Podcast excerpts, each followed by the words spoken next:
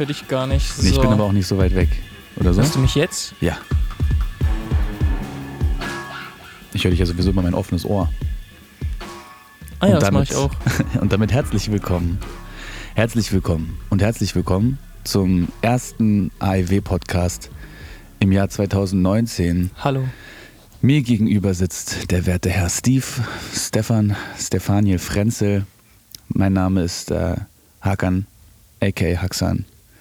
Viele Namen, ein Gesicht. Ganz richtig. Herzlich willkommen, danke fürs Einschalten. Ähm, viele würden jetzt sagen, oder Steve, würdest du sagen, wir sind zurück? Naja, ich glaube nicht wirklich, dass irgendjemand den, den Podcast davor mitbekommen hat. Das war der sogenannte Ohne Sorge Podcast. So hieß mein Tonstudio früher. Das heißt heute, heute True Peak Studio. Ähm, Viele Namen, ein Gesicht. viele Namen, ein Gesicht. Aber auch diesen Podcast kann man nicht mehr nachvollziehen, weil den habe ich vom Netz runtergenommen, weil ab einem gewissen Punkt hatte ich dann auch keine Lust mehr drauf gehabt. Deswegen habe ich alle Spuren gelöscht aus diesem Internet. Sehr gut, ich hatte auch krasse Paranoia. Dieser Podcast damals war auch einfach ein extremes äh, Selbsttherapiemittel, habe ich Mhm. das Gefühl gehabt. Es hat funktioniert eine Mhm. Zeit lang auch, aber irgendwann sind wir damit irgendwie in unsere Grenzen gestoßen. Wir haben uns ein bisschen im Kreis gedreht. Ja, da war dann ein bisschen die Luft raus. Ja, das versuchen wir anders zu machen. Und zwar werden wir euch in der heutigen Folge, in der ersten, in der Kickoff-Folge erklären, was eigentlich unser Plan ist. Ähm, zuallererst möchte ich sagen, wenn ihr diesen Podcast auf welchem Medium auch immer hört, hinterlasst gerne ein Like, ähm, folgt dem Podcast auf Spotify, hinterlasst eine Rezension auf Apple Music, das hilft uns immer sehr. Ähm, wir sind ein junges Format und ähm, wir freuen uns, wenn ihr uns unterstützt, damit diesen Podcast ein bisschen einen Kick zu geben. Ich weiß Start. gar nicht, ob der auch bei Apple Music rauskommt. Das muss ich erst nachgucken. Okay, Spotify wenn- auf jeden Fall, aber Dann folgt diesem Podcast. Gottverdammt nochmal. ähm, Steve, was ist passiert seit dem Ende von Ohne Sorge Podcast?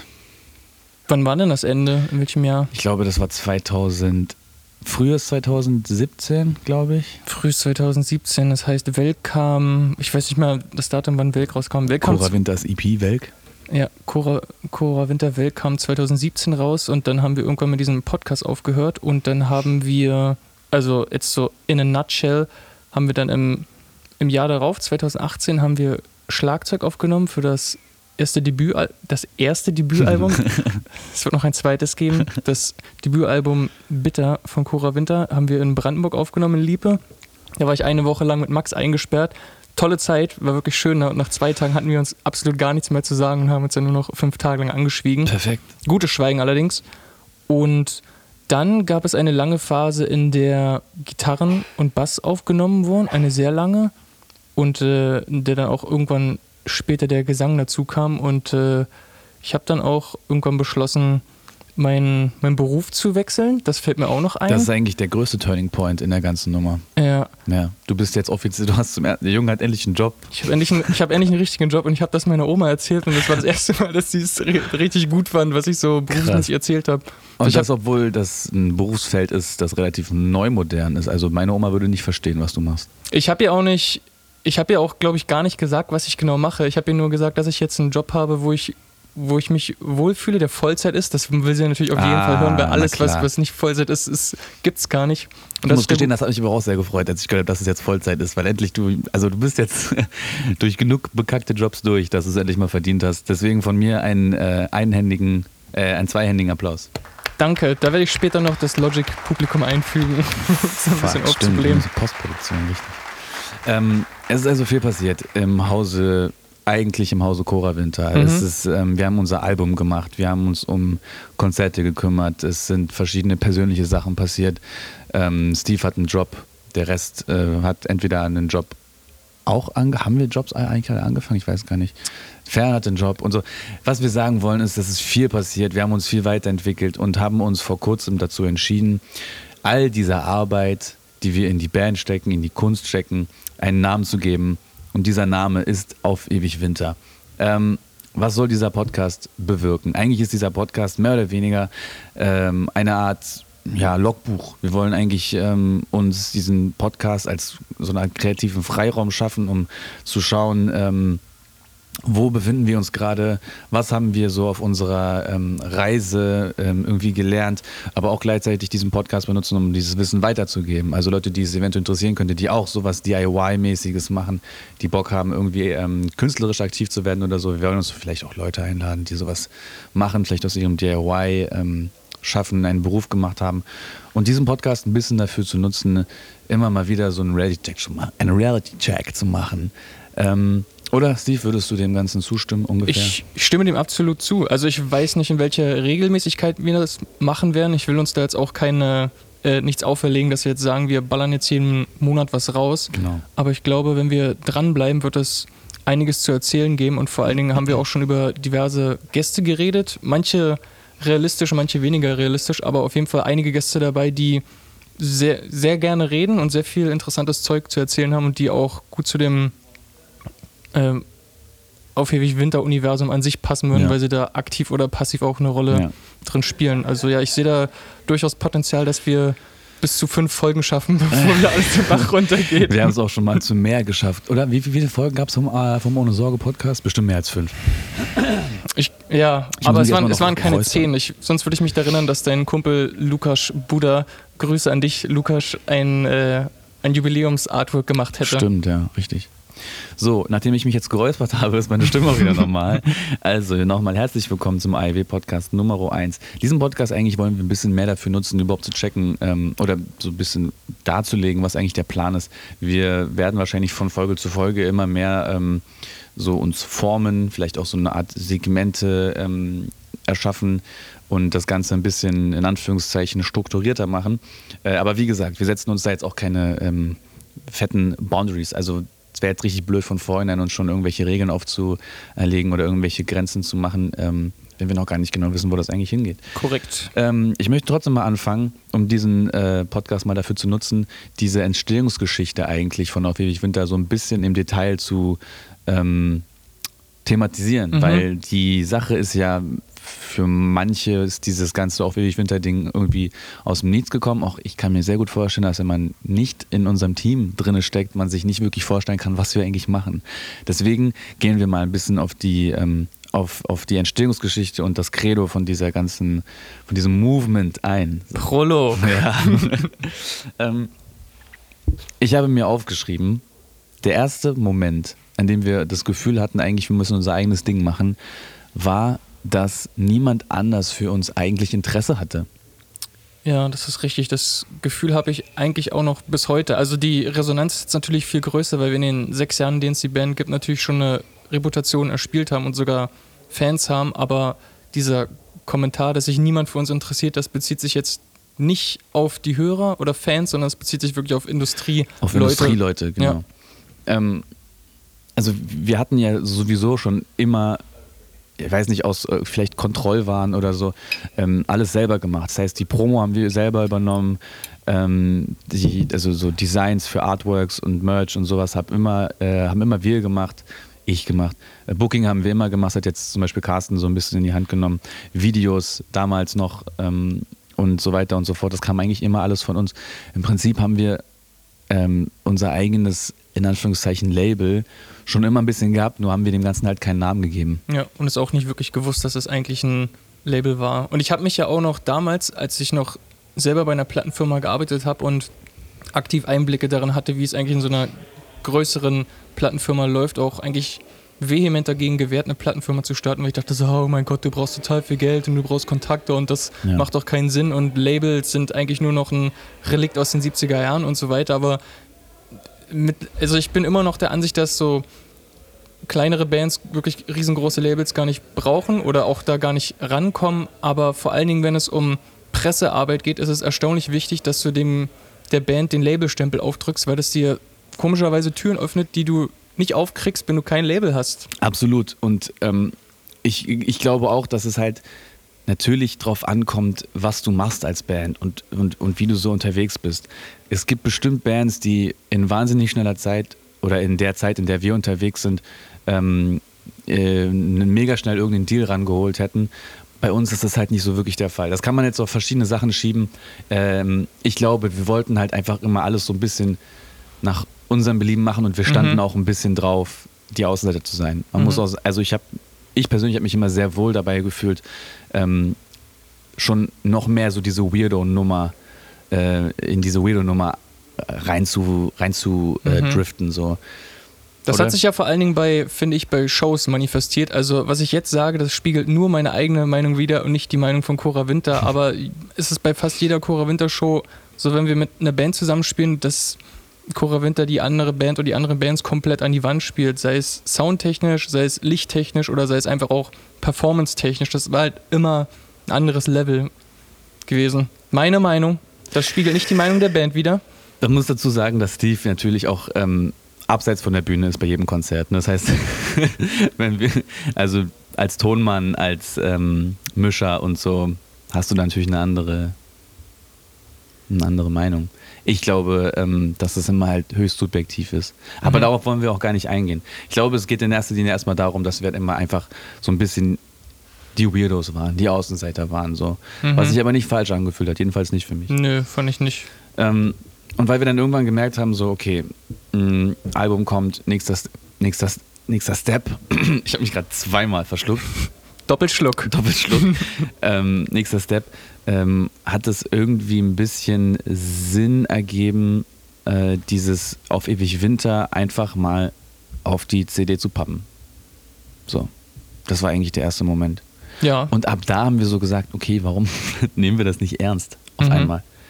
Ähm, und so haben wir uns dann halt Stück für Stück ein bisschen strukturiert und plötzlich ähm, arbeiten wir daran, uns ähm, besser aufzustellen, uns breiter aufzustellen und uns Stück für Stück halt weiter in dieses, in dieses ähm, Label-Denken reinzuführen, ohne natürlich in die bestehenden äh, Interpretationen von dem, was ein Label sein soll, reindreschen zu wollen. Also ich glaube nämlich auch, dass der Begriff Label so dehnbar geworden ist, ja. dass nicht jeder, der sagt, ich habe ein Label, auf dieselbe Art und Weise arbeitet. Mhm. Ähm, das heißt, was wir machen, ist immer noch extrem flexibel. Wir werden jetzt nicht die ganze Zeit Bands sein, wir werden jetzt nicht die ganze Zeit irgendwelche ähm, irgendwelche Deals äh, und Verträge aufsetzen, um irgendwelche Künstler auszunehmen, sondern mhm. konzentrieren uns erstmal auf uns und wollen uns auch auf zum Beispiel sowas wie äh, Vertrieb konzentrieren. Auch sowas wie Klamotten zum Beispiel. Wie kann man Klamotten herstellen, mhm. die vielleicht nicht der Standard ähm, Gildern-Rohling sind, auf denen dann einfach nur so ein bisschen äh, Sieb gedruckt wird, sondern wie kann man vielleicht ein bisschen mehr Arbeit investieren, dass man qualitativ hochwertige Sachen produziert und das Ganze ein bisschen größer machen, als einfach nur, ey, lass äh, fett was verkaufen, so, sondern so ähm, etwas zu erstellen, von dem man sagen kann, ja, ich bin 150 Prozent mit allem, was dieses Label macht, ähm, d'accord und kann mich damit identifizieren, mhm. ein bisschen. So wie wir das eigentlich mit Cora Winter auch schon mal immer gemacht mhm. hatten. Wir wollten uns halt so ein bisschen unseren, ähm, unseren kreativen Freiraum ähm, freispielen, in dem wir halt machen können, was wir wollen. Und ähm, uns nicht abhängig machen von anderen Leuten, die uns jetzt vielleicht äh, am Anfang ein bisschen Knete geben und dann am Ende sagen, ja, jetzt gibt aber auch wieder was ab. So, ne? mhm. Ja, es geht voll, also für mich persönlich geht es bei der Labelsache auch um darum, darum sogar noch mehr Freiraum zu schaffen, beziehungsweise mehr Reichweite zu erreichen. Denn als Band kannst du eigentlich nicht an, an Vertriebe herantreten und sagen so, ey, ich würde gerne mit euch zusammenarbeiten und ich möchte in den und den Stores drin sein, ich möchte vor allen Dingen auf die Playlist, was für mich gerade mhm. eine der höchsten Prioritäten ist, halt flexibel ähm, die Musik digital zu vertreiben. Das kannst du halt als Einzelkünstler nicht, außer du bist super populär und keine, Ahnung, Rammstein oder wer auch immer, die können das natürlich machen naja. als Einzelperson, aber ich glaube, selbst die werden nicht als Einzelperson vertreten.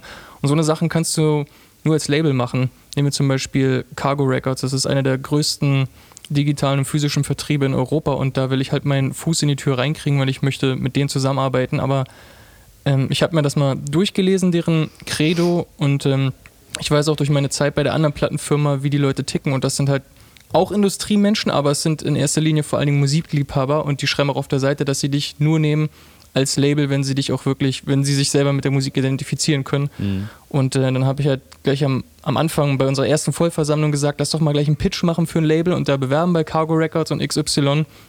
Äh, da hat sich aber rauskristallisiert, dass das erst so wirklich Sinn macht, wenn man als Label, glaube ich, erst ein bisschen was gemacht hat. Also wenn wir genau. so die genau. erste Veröffentlichung gemacht haben, vielleicht auch so Merch im Shop anbieten, dass es halt so überhaupt Interaktion gibt und Leute sich mit einer Plattenfirma identifizieren können. Ja. Ja, das ist eben auch so ein bisschen der, ähm, der Aspekt, den ich die ganze Zeit versuche, nicht aus den Augen zu verlieren, dass man bei der ganzen Nummer nicht vergessen sollte, dass es in erster Linie um die Kunst geht, die mhm. wir ja machen. Also es ist zwar schön, dass du irgendwie ein cooles Shirt in einem Shop anbieten kannst, wo dann auf Twitter draufsteht, bla bla bla. Aber was bringt dir das, wenn das mit keiner, mit keinem Gefühl verbunden ist? Ja? Mhm. Und ähm, das heißt, bottom line ist immer noch das Wichtigste, die Musik, die wir halt rausbringen, sowohl mit Cora Winter als auch mit Haxan, dass das, ähm, dass das jetzt nicht auf einmal äh, ein fettes so ein Business Circle Jerk wird, weißt du?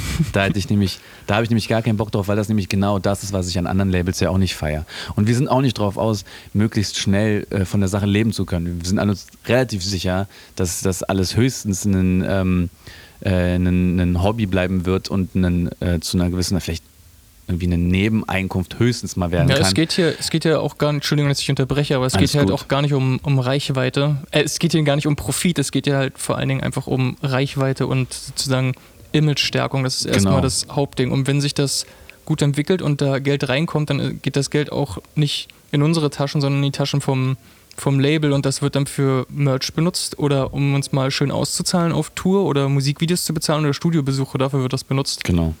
Also einfach Selbsterhaltungskosten. Korrekt. Selbsterhaltungseinnahmen vielleicht. Ähm, wir sind ja selber noch relativ jung jetzt mit der ganzen Labelnummer. Ich habe irgendwie, ich liebe diesen Gedanken, dass wir eigentlich in ein paar Jahren auf diesen Tag zurückblicken wie heute und uns sagen so, oh boy, sind die stupid. Also so richtig naiv und äh, bisschen blauäugig auch mhm. so. Ähm, aber ich will trotzdem, weil, wie gesagt, wir wollen ja diesen Podcast auch so ein bisschen als so eine Art Logbuch benutzen. Ich würde mal trotzdem wissen, Steve, von dir, was würdest du Leuten, die jetzt zum Beispiel auch anfangen wollen oder die sich nicht sicher sind, ähm, äh, auf eine irgendeine Art und Weise nicht jetzt unbedingt ein Label zu gründen oder was weiß ich, was würdest du Leuten für einen Tipp geben, die irgendwie was Eigenes starten wollen, DIY-mäßig? Was hast du aus den letzten paar Monaten so ein bisschen gelernt, aus denen wir jetzt vielleicht äh, schöpfen können? Eine sehr gute Frage, Hakan. Da muss ich kurz drüber reflektieren. Ähm, ist das einfach eine generelle Aussage, die sich auf das eigene Schaffen bezieht, über Musik und Kunst hinaus oder speziell auf Musik bezogen? Ich glaube, nee, nicht unbedingt nur auf Musik bezogen. Ich glaube, das kannst du größer ziehen als nur Musik. Vielleicht soll ich dir mal, ich habe mir über diese, über diese Frage natürlich selber schon Gedanken gemacht. Ich kann dir zum Beispiel meine Antwort darauf mal mhm. ähm, äh, geben. Und zwar habe ich ein bisschen gemerkt, dass egal wie gut deine Idee ist und egal wie gut deine Vision in deinem Kopf aussieht, dass sie halt nichts wert ist, solange du nicht gut erklären kannst, was sie eigentlich beinhaltet. Mhm. Also wenn du anderen irgendwie nicht klar machen kannst, worum es dir eigentlich geht, sondern du sagst, ja, ähm, ich weiß nicht, ich würde ein Label machen und ja, dann wird das leider auch niemand checken. Und dann wird das, was du machst, leider auch ein bisschen, ähm, ja, so ein, im Äther versinken. Mhm. Ich glaube, es, ist, es, ist, es fordert auf jeden Fall von einem, dass man weiß, wo man hin will und wie man das erklärt, wie man das an Leute ranbringt. So. Mhm. Ja, und ich habe jetzt auch eine Antwort auf deine Frage. Also den Tipp, den ich geben kann, ist, dass man, dass man auf sein Bauchgefühl hören sollte und da man, wenn man sowieso am Anfang steht, gibt es ja nicht die, die Sorge, dass man irgendeine Hörerschaft oder irgendein Publikum oder irgendwen verprellen kann. Keiner erwartet irgendwas von dir. Und selbst wenn du Dinge schon geschaffen hast, bist du sehr wahrscheinlich in einem Stadium, wo immer noch niemand was von dir erwartet. Und du genießt totale Narrenfreiheit. Und ich habe bemerkt, dass viele jüngere Bands oder sagen wir Amateurbands, mit denen ich zusammengearbeitet habe, dass die schon die Sorge haben, dass wenn die Platte nicht so und so klingt und sie das und das machen, dass sie, dass sie nicht weiterkommen. Aber mhm. diese Angst, die blockt dann einfach und die ist halt auch völlig sinnlos und unbegründet. Und ich kann nur empfehlen, einfach aus persönlicher Erfahrung heraus, äh, begib dich so oft wie möglich aus deiner Komfortzone heraus und sobald du merkst, dass du irgendwie bequem wirst, sollten die Alarmglocken angehen und mach irgendwas, womit du dich nicht wirklich wohlfühlst, was dich aber trotzdem interessiert, weil daran wächst du und daran so wirst du nur besser. Das ist tatsächlich auch ein sehr guter Punkt, wo ich auch sagen muss, den, ähm, da habe ich richtig gemerkt, wie es bei mir persönlich so einen, äh, so einen, so einen gedanklichen Change gab, ähm, dass ich so ein bisschen gelernt habe, je verbissener man an eine Vorstellung rangeht, wie man sein will, desto schwieriger ist dann irgendwann die Einsicht, dass sich Dinge anders entwickeln, als du sie dir vorgestellt hast. Also mhm. ich glaube, man macht damit den, den, den, den, ähm, den Rahmen für eine Enttäuschung einfach nur viel größer, anstatt sich einfach damit gehen zu lassen, wie es sich entwickelt. So. Mhm. Worauf konzentrieren wir uns jetzt gerade bei ALW? Was ist jetzt gerade der, ähm, der Plan? Also es gibt ja eine, eine klare Rollenverteilung hier. Es gibt ja den sozusagen den, wenn man so will, den logistischen, geschäftlichen Part, den ich übernehme, aufgrund meiner Label-Vergangenheit. Dann gibt es den, den, ich sag mal ganz einfach, den Kreativpart von deiner Seite aus. Und ähm, dann haben wir noch Carsten dabei, auch von äh, Cora Winter, der macht den Booking-Teil. Das hat jetzt nicht zwangsläufig erstmal was mit auf ewig Winter zu tun, läuft aber trotzdem unter dem Banner, weil vielleicht wird daraus mal was, vielleicht auch nicht. Und äh, dann haben wir auch noch Ferhan dabei, den ich als unser Mann für Foreign Affairs bezeichne. der Diplomat. Ja, der ist für, ja, das macht, er macht die Kommunikation nach, nach Übersee. Das hat er besonders gut gemacht für Plattenkritiken für die Bitterplatte. Ähm, ja, er ist ein. Ich würde halt so Social, Social Media, ja, der, genau, der Mann für sowas. online halt irgendwie. Ja, genau. Der, der Mann, der, der vehement versucht, unsere, unsere Werbung zu schalten auf YouTube, wo er dann irgendwann persönlich ausfallen wird und die Leute angreift und wo dann endlich eine Werbung geschaltet wird, weil er genau die richtigen Knöpfe gedrückt Es hat. mussten Köpfe rollen, damit äh, Eifer im Vorspann von deinem YouTube-Video lief. Genau. Und ähm, also von meiner Seite aus ist der Plan gerade, ich belese mich gerade darüber, inwiefern es Sinn macht, dass wir eine GBR gründen. Weil einer meiner, ich habe einem meiner Chefs davon erzählt, dass ich eine Plattenfirma gegründet habe und er hat mich gefragt, wie gerade so die Struktur ist und dass gerade offiziell alles über dich läuft, über Mhm. deinen Namen. Und er meinte, eigentlich, sobald eine andere Person involviert ist, solltest du eine GBR gründen. Das könnten wir jetzt sofort machen, per Handschlag, aber das sollte man lieber schriftlich festhalten Ja, ja, ja. und ähm, das auch dem Finanzamt melden und dann ähm, wird das auch, äh, hat das, geht das steuerlich einen saubereren Weg. Darüber informiere ich mich gerade noch, dazu kann ich noch nicht sagen, wann und ob wir das machen werden. Ähm, Vertrieb ist, wie ich gerade gesagt habe, auf meiner Bucketlist drauf, aber gerade nicht in greifbarer Nähe, aufgrund von, weil gerade eigentlich nach außen hin nichts bei dem Label passiert. Ähm, über die Initiative Musik habe ich mich schlau gemacht. Das ist eine, äh, wie soll ich das beschreiben? Das ist Ein eine, Förderungsprogramm. für ein. Förderungsprogramm, was der GEMA entsprungen ist, wenn ich, wenn ich, ich hoffe, ich sage hier nichts Falsches. Und äh, die fördern unter anderem Tonträgerherstellung oder du drehst ein Video oder sie machen eine Kurztourförderung oder sie fördern dich, wenn du im Ausland spielst und so weiter. Und ähm, das ist natürlich an sehr viele Bedingungen gebunden, die man erfüllen muss, aber eigentlich, wenn man zwischen den Zeilen liest und sich schlau macht, wie viel Geld die pro Jahr zur Verfügung haben, was Millionen von Euro sind, weiß eigentlich, sie wollen das Geld loswerden, weil die dürfen eigentlich kein Geld verdienen, deswegen wollen sie es loswerden. Deswegen gibt es zum Beispiel auch den, äh, den Zuschlag U, wenn ich mich nicht irre, bei der GEMA. Das ist ein ähm, besonderer Zuschlag, der wird aus dem Topf rausgenommen in der GEMA, der so im Jahr so zwischen äh, irgendwas um die 50 Millionen beträgt und der wird dann einfach noch deinen GEMA-Einnahmen hinzugerechnet, weil es viele Künstler gibt, die sich nicht bei der GEMA melden, die dann aber live irgendwo spielen oder deren Musik irgendwo gespielt wird und das Geld kassiert die GEMA dann für dich ein. Aber auch die GEMA darf eigentlich kein Geld verdienen und deswegen müssen sie, sie müssen das Geld loswerden und sie, sie, sie geben es dir einfach. Ähm, das sind meine Es ist so Pri- einfach. Es ist eigentlich, es ist eigentlich so einfach, Das Leute. auf der Straße. Ihr müsst Ja, euch nur bei der GEMA ich, anmelden. Und ich kann ich es nur jedem Künstler empfehlen, wenn ihr in irgendwelchen irgendwelchen größeren Clubs oder in irgendwelchen Bars spielt, da kann man eigentlich immer eine GEMA-Meldung machen. Ihr könnt, wenn ihr re relativ regelmäßig spielt, wirklich viel Geld über die GEMA verdienen und euch eure Konzerte finanzieren. Es ist natürlich auch eine ideologische Frage, ob man bei so einem Monolithen äh, unterschreiben möchte und die möchte, dass sie deine Rechte vertreten, aber wir haben den Schritt gemacht, weil alles andere wäre dumm gewesen, meiner Meinung nach. Es hat uns jetzt bis jetzt auch nur einmal so wirklich äh, ein kleines Problem reingefahren vielleicht. Genau, da hatten wir einen Auftritt in Leipzig und dort wurde uns dann auch eine, die sogenannte GEMA-Liste vor die, vor die Nase gehalten, was eigentlich eine Musikfolge heißt im, im GEMA-Sprech. Und die haben wir dann gewissenhaft ausgefüllt mit, ausgefüllt, Ausgefühlt. ausgefüllt mit unseren bei der GEMA gemeldeten Titeln. Und dann hat sich dieser, äh, dieser Laden hat sich dann ein paar Monate später bei uns zurückgemeldet und meinte, sie haben die Rechnung von der GEMA bekommen, die jetzt auch meinem Empfinden nach nicht wirklich hoch war. Sie haben halt, haben halt gefragt, was da los ist. Und wir haben das dann erklärt. Und äh, sie haben uns dann gesagt, sie, sie müssen diese GEMA-Liste immer einreichen, aber äh, weil, weil wir Lieder gemeldet haben, die auch bei der GEMA gemeldet sind, hat die GEMA sich tatsächlich zurückgemeldet. Ich muss kurz einhaken, weil das Problem bei der Nummer war ja auch, und das ist wiederum die, die wo wir halt auch keinen Einfluss drauf hatten, leider, ähm, dass die GEMA halt äh, diesen Laden äh, so ein bisschen unter die Lupe genommen hat und mit einem Anwalt zusammen diesen Laden Ah. abgemahnt hat. Ah, also eine Abmahnung. Genau. Ah, ja. ähm, das heißt, es lief nicht über komplett offizielle GEMA-Wege, sondern äh, die GEMA hat sich quasi ähm, die Nase gerümpft, weil sie gemerkt haben, huch, da spielen aber relativ viele Bands, na mal gucken, ob die GEMA zahlen und dann rückenwirkend mit einem Anwalt zusammen und das ist halt dann wirklich eklig und dann wird natürlich Ja. auch das Gesicht der GEMA relativ Ja. räudig, wenn du dir so denkst, boah, also das muss wirklich nicht sein, weil das war auch ein, ähm, so ein linksautonomes Zentrum und das sind nun wirklich nicht die Orte, die es äh, verdient haben, jetzt noch Knete dazu bezahlen, Ja. damit sie die Veranstaltungen ähm, äh, am Laufen halten können, sondern das, äh, das ist Geld, das sie für andere Projekte benutzen könnten. Ja? Wir haben dann auch unseren Anteil, den die quasi, den die GEMA dann von denen gefordert hat, haben wir dann einfach bezahlt, Mhm. ähm, weil wir das auch nicht einsehen, dann ähm, dieses, äh, also dieses Spiel mitzuspielen. So. Mhm. Das ist übrigens äh, noch ganz kurz zu dem Thema, auch das ist auch der Grund, warum eine befreundete Band von uns beiden aus Süddeutschland, warum die sich auch seit jeher nicht bei der GEMA melden, obwohl die wirklich, wirklich viele Konzerte spielen, auch in Läden, wo sie GEMA-Geld dafür bekommen wollen, einfach aus ideologischen Gründen. Und ich habe es ihnen auch immer gesagt, so macht es, ihr kriegt halt haufenweise Kohle dafür, aber denen ist halt das, das Rückgrat wichtiger als das Geld. Ja. Fair enough. Vollkommen, vollkommen fair. Ja. Ähm, wir, achso, also genau, du warst stehen geblieben beim, äh, wie die Aufstellung ist. Äh, richtig, soll ich noch meine, Pri meine Prio-Liste weiter runterrasseln? Ich glaube, ich bin eigentlich, bin ich der Letzte in der Runde dann, oder? Der auf der Liste.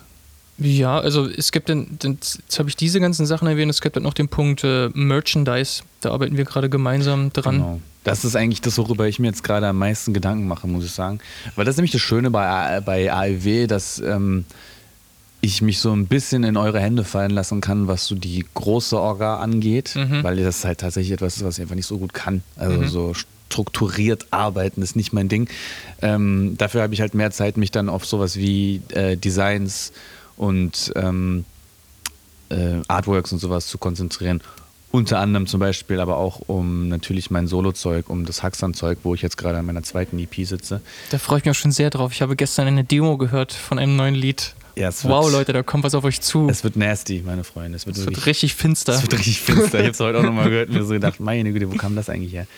Ähm, genau, ich, ich habe jetzt gerade sehr viel Spaß daran, mir zu überlegen, wie man das Ganze nach außen hin präsentabel macht, wie man, ähm, äh, wie man möglichst schön einen Weg findet, das Ganze visuell von auch anderen, äh, in Anführungszeichen, Labels oder Brands ähm, abzu, ähm, abzutrennen oder äh, erkennbar zu machen. Und ähm, da arbeite ich jetzt gerade viel daran, so ein bisschen dieses Konzept zu verfeinern in meinem Kopf und auf dem Papier. Ähm, Ich finde, das Hundredth, die Band Hundredth ist auch ein sehr gutes Beispiel dafür. Ich finde, die haben, also musikalisch haben sie einen krassen Bruch gemacht und sie etablieren sich mittlerweile auch relativ legitim, wie ich finde, als Modemarke, ohne dass es irgendwie blöd wirkt oder aufgesetzt. Ich finde das eigentlich sehr legit, wie sie das machen. ja, findest du? Mein ich, Empfinden. äh, Ich, ich finde es ein bisschen, ähm, ich weiß nicht, ich finde es noch ein bisschen komisch. Naja. Fandst du, Ich- fandst du, es war zu viel mit der Badehose? Ich weiß nicht so. Ich wurde auch letztens gefragt, ähm, warum wir nicht einfach äh, Cora Winter Tassen machen. Und äh, also auf der einen Seite war mir so klar, ja natürlich, ähm, warum machen wir keine Tassen? Auf der anderen Seite ist so, Warum sollten wir Tassen warum machen? sollten wir Tassen machen? Was hat das für einen Sinn? Also, ne, das ist so, ähm, das ist dann wieder so dieses, ja, aber also es geht uns ja nicht darum, äh, Hauptsache irgendwie jemand hat eine schrottige Tasse von uns rumstehen, Ja. so. Ähm, sondern, also das muss man jetzt handelt auch sagen, das was, das, was sie produzieren, sieht qualitativ sehr gut aus. Der, Auch wenn wir noch gar nichts von dem gesehen haben, doch, was wir da hast du produzieren. diesen, diesen, dieses Backpack hast du mir doch, äh, da hast du mich auf Twitter verlinkt. ja. Das ach, ach, du redest jetzt von Hundredth. Ja, ja, Ach so, ja, okay. genau. Ja, ja. Oh ja, das sieht wirklich sehr gut aus. Das sieht, das sieht tatsächlich qualitativ sehr hoch auch schöne aus. Produktfotos. Genau. Und das sind, genau, das ist eigentlich auch eine sehr schöne äh, ähm, Referenz, in die man sich so irgendwie halten kann, so, so wie die das darstellen. Ich glaube, die orientieren sich ehrlich gesagt auch viel an dem, was zum Beispiel Tyler the Creator mit Golf so macht. Es hat Ah, für ja? mich so ungefähr denselben Look. Ähm, aber darüber, das, darüber könnte man streiten, aber ich habe da so ein bisschen so eine. Da haben wiederkehrende Muster, Muster sich für mich gezeigt. Das ist ein, seine eigene Modemarke. Genau, ja. Die, hat, haben die, hat er auch einen Twitter-Account von seiner Modemarke? Bestimmt, oder? Weiß ich nicht, bestimmt, ja. Okay, muss ich mal folgen. Aber es ist auf jeden Fall eine sehr, ähm, also ich, ich schaue so krass hoch zu allem, was Tyler macht, weil es, ähm, weil er ja einerseits eine unfassbare Mainstream-Ikone ist, aber gleichzeitig auch ein krasser Outsider-Artist irgendwie so. Und es spiegelt sich sehr krass in seiner Mode auch wieder. Ähm, ich habe jetzt selber leider noch nie so wirklich eine Klamotte von ihm in der Hand gehalten, sodass ich was über die Qualität sagen kann. Mhm. Ähm, aber so wie ich ihn einschätze und so wie ich ihn auch immer über das, was er macht, reden höre, legt er sehr, sehr viel Wert darauf, dass die Sachen, die er macht, halt auch zu einem guten, äh, also zu einer guten Qualität äh, verkauft werden. Und weiß ich nicht, preismäßig ist das meistens schon im höheren Wahrscheinlich Segment utopisch, ja. relativ hoch so, aber Ja. immer noch kein Yeezy, so. Also Ja. immer noch keine 600 ähm, Dollar für ein weißes T-Shirt so, sondern ähm, da steckt doch wirklich sehr viel ho- hoch, hochqualitative Arbeit drin. Meine ich jetzt, ja. Ich schätze ihn auch nicht so ein, dass- Wenn dass- jemand es besser weiß, bitte sagt mir Bescheid. Ich habe bisher nur die ähm, Converse und Golf Kollabo gesehen, die Schuhe. Mhm. Und die sehen halt aus wie jeder Converse One Star, den ich jemals gesehen habe. Halt ein stabiler Converse. Mhm. Aber ich, ich also ich kenne wirklich wenig von ihm und seiner Außenwirkung, aber das, was ich kenne, aufgrund dessen würde ich ihn nicht so einschätzen, als ob sein eigenes Modelabel Schrott rausbringen würde. Er wirkt wie jemand, der sehr bedacht ist auf alle. Die gibt es ja auch Dinge. schon länger. Ah, die ja. haben auch angefangen als eine relativ, ähm, sagen wir mal, normale Fashionfirma, wo, glaube ich, normale Drucke auf normalen Shirts waren. Mhm. Ähm, und es hat sich halt weiterentwickelt. So. Was denn eigentlich eine interessante Geschichte auch wieder ist, weißt du? Dass sich das dann auch so ähm, in so eine fast schon Haute, Haute Couture-Nummer entwickelt hat. Mhm. Weil viele Sachen, die man jetzt auch bei Golf zum Beispiel kaufen könnte, würden die wenigsten eigentlich wirklich tragen. Also klar, ein Hoodie, ein T-Shirt, irgendwie eine Hose. Jetzt hat er vor kurzem Schuhe rausgebracht und so. Aber ähm, wenn man sich zum Beispiel die Models auf seinen Produktfotos anguckt, denkt man sich meistens so, so würde ich nicht wirklich rumlaufen. Vielleicht ist es aber auch einfach nur eine, äh, eine Ansicht, die ich habe, weil ich relativ weit weg von, also von den USA lebe und man hier relativ wenig Leute mit Golfklamotten sieht, so ein bisschen. Möglich. Ähm, wie viel haben wir jetzt, Steve? Wie lange sind wir heute schon hier? Äh, wir sind jetzt etwas über eine halbe Stunde. Das ist doch eigentlich ganz gut. Für den ersten Podcast eine relativ stabile Zeit. Noch jemand wach? Ähm, wenn ihr irgendwelche besonderen Themen angesprochen haben wollt, wir wissen jetzt nicht, wen diesen Podcast erreicht, aber wenn es irgendwas gibt, was ihr wissen wollt, wenn ihr vielleicht Tipps für uns habt auf alle möglichen ergeblichen äh, Dings, ähm, erdenklichen äh, Arten und Weisen, wollte ich sagen, dann äh, lasst uns gerne äh, in Kontakt treten. Wir hören uns alles an, was ihr uns sagen wollt. Äh, info at ist dafür die E-Mail-Adresse. Und natürlich ähm, findet ihr uns auch bei allen sozialen Netzwerken, außer bei Twitter. Außer bei Twitter? Ich habe keinen Bock, noch einen Twitter-Account zu haben. Äh, mal sehen, je nachdem, wie viele Leute eventuell bei Twitter sich ähm, äh, interessiert zeigen würden. Aber es gab heute für fünf Minuten einen Twitter-Account von euch Winter. Vielen Der Dank. wurde aber ziemlich schnell eingestampft. Vielen Dank für die Retweets auch, aber Gerne. Ähm, der, kein Bock. Ich bin jetzt vor kurzem schon auf Telegram umgestiegen und das ist der größte Fehler gewesen, den ich dieses Jahr gemacht habe. Telegram nervt so krass. Telegram ist also vor allem, wenn man dann dazu noch WhatsApp nutzen muss, weil natürlich Ah, noch ja. ein paar Leute nebenbei auf WhatsApp chillen. Ich hab da einfach, das ist katastrophal. Ja, vor allen Dingen, also was, was, was ich halt richtig, was mich richtig schockiert hat, war, dass wenn du, sobald du bei Telegram angemeldet bist, dass alle Leute, die deine Kontakte haben, jeder Einzelne kriegt halt eine Nachricht, dass du jetzt da bist, da wird automatisch ein Chat mit dir eröffnet und Ja. ich habe ungelogen, das ist keine Übertreibung, eine Sekunde nachdem ich diese App installiert habe, hatte ich vier neue Nachrichten. Ja. Dachte erst, das wären irgendwelche alten Nachrichten, die irgendwo rübergeholt wurden, aber mich haben einfach direkt vier Leute angeschrieben. Bei mir war es genau dasselbe. Und ich möchte niemanden ankreiden, der mir jetzt eine Nachricht geschrieben hat, weil er gesehen hat oder sie gesehen hat, dass ich jetzt auf Telegram bin. Aber bitte lass mich in Ruhe. Kein Bock. Ich habe sowieso schon keinen Bock zu, zu texten. Ich kriege die Krise, wenn ich meine beiden äh, äh, tapsigen Daumen über dieses Display jagen muss, um einen gescheiten Satz zusammenzubrettern. Bitte lass mich in Ruhe.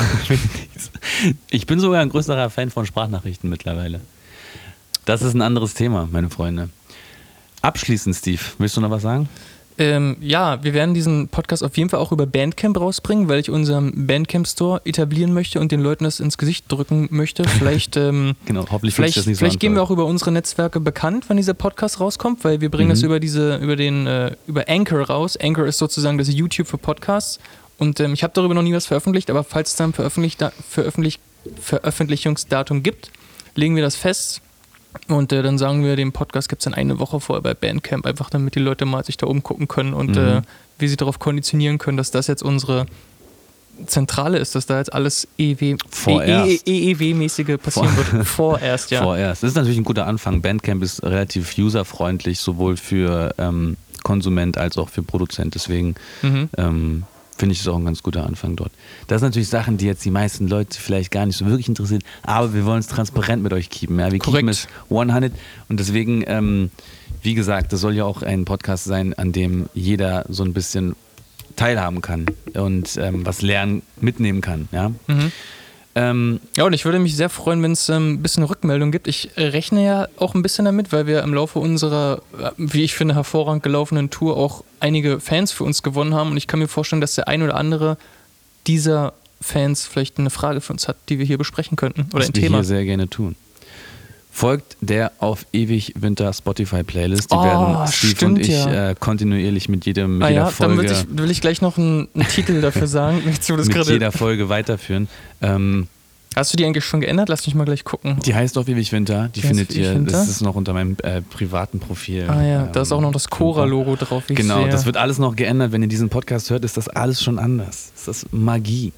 Und ähm, da werden wir konstant jede Folge unsere aktuellen Lieblingstracks raufhauen. Welcher ist dein aktueller, Steve? Du darfst jetzt nicht lange nachdenken. Du musst jetzt sagen, was du gerade zuletzt gehört hast. Äh, okay, Sleepy Music und zwar Ceramic Sky von Turnover vom neuen Album, was ich persönlich sehr gut finde. Mich hat das letzte ein bisschen enttäuscht, weil die sehr, sehr sleepy geworden sind mit ihrer Musik, aber dieses Album ist ein Grower und wenn man dafür, wenn man so eine Musik mag und sich für sowas offen ist, dann ist das eine wunderbare Platte, wie ich finde.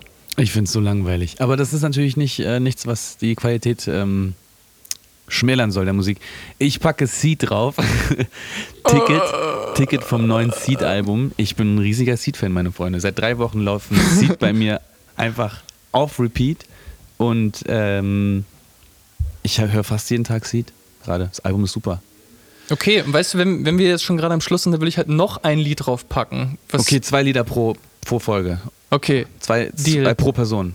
Also pro Person zwei Lieder pro Folge. Okay, das heißt, je nach, je nach Gäste können es bis zu acht Lieder werden, die auf einer Playlist Oh landen. Gott, hoffentlich haben wir niemals so viele Leute hier. Ähm, ich möchte von der Band Acres aus UK das Lied Lonely World auf die Platte, auf die Platte, auf die Playlist packen. Ähm, ja, es ist einfach, ich glaube, das ist mein Lied des Jahres 2019. Das ist eine heftige, super melancholische Sch- Sch- Schuh, es ist keine Shoegaze-Platte, es ist halt so melancholisch. Ich kann's, hört es euch an, es ist ein saugutes Lied. Ähm, und dann packe ich auf diese Playlist noch als meinen zweiten Song äh, von der Band Braunkohlebagger, Ah. die ich am Sonntag gesehen habe mit Carsten zusammen in Berlin äh, im Zukunft am Ostkreuz, den Song Erdbeben, den sie bei den Pretty Live Sessions aufgenommen haben. Den fand ich schon beim Konzert am geilsten. Und ähm, das ist einfach, das ist einfach eine geile Band. Braunkohlebagger sind wirklich einfach eine mega geile Band. Äh, kann ich jedem da draußen nur empfehlen, mal reinzuziehen und live angucken, weil das wirklich ähm, besonders ist. Das ist anders. Wie war das? Was, was ist das für Musik? Das ist schon so, eine, so ein deutscher ähm, äh, äh, ja, Metal, Hardcore, Mhm. aber hat auch schon sehr experimentelle Ansätze. Es kann auch schon mal so in die Prog-Richtung gehen und so. Mhm. Ähm, aber es klingt tatsächlich alles, also ich, ich habe bei diesem Konzert nicht das Gefühl gehabt die ganze Zeit, dass mein Hirn ähm, da, sich dazu verpflichtet gefühlt hat, äh, das die ganze Zeit vergleichen zu müssen mit irgendwas. Ah ja. So, sondern du hast das so gesehen und dir so gedacht, ja Mann, die machen irgendwie einfach ihr Ding. So. Mhm. Und ähm, du genießt es einfach, während es gerade passiert. Was ich einfach liebe, wenn ich Bands sehe. Vor allem Bands, die jetzt nicht äh, sowieso schon bekannt sind und regelmäßig auf Tour sind, ja, Mhm. sondern so im Untergrund. Gehst du auf eine Show, willst genau das sehen und fühlst dich total inspiriert danach. Also ich fühle mich immer dann danach super inspiriert, selber Mucke machen zu wollen. Deswegen bin ich dann nach Hause gegangen, habe dann den Haxan-Track äh, produziert. Braunkohlebagger, bitte kommt jede Woche in diese Stadt, dann haben wir bald drei Haxan-Alben. Ja, Mann. Genau. Mit diesen Worten und mit diesen Songs entlassen wir euch jetzt ähm, in die Nacht. Wann habt ihr diesen Podcast gehört? Das weiß ich nicht. In das Wochenende, in den Morgen. Ähm, wir wünschen euch alles Gute. Steve, Bleibt gesund, trinkt viel Wasser. auf ewig Winter. Tschüss.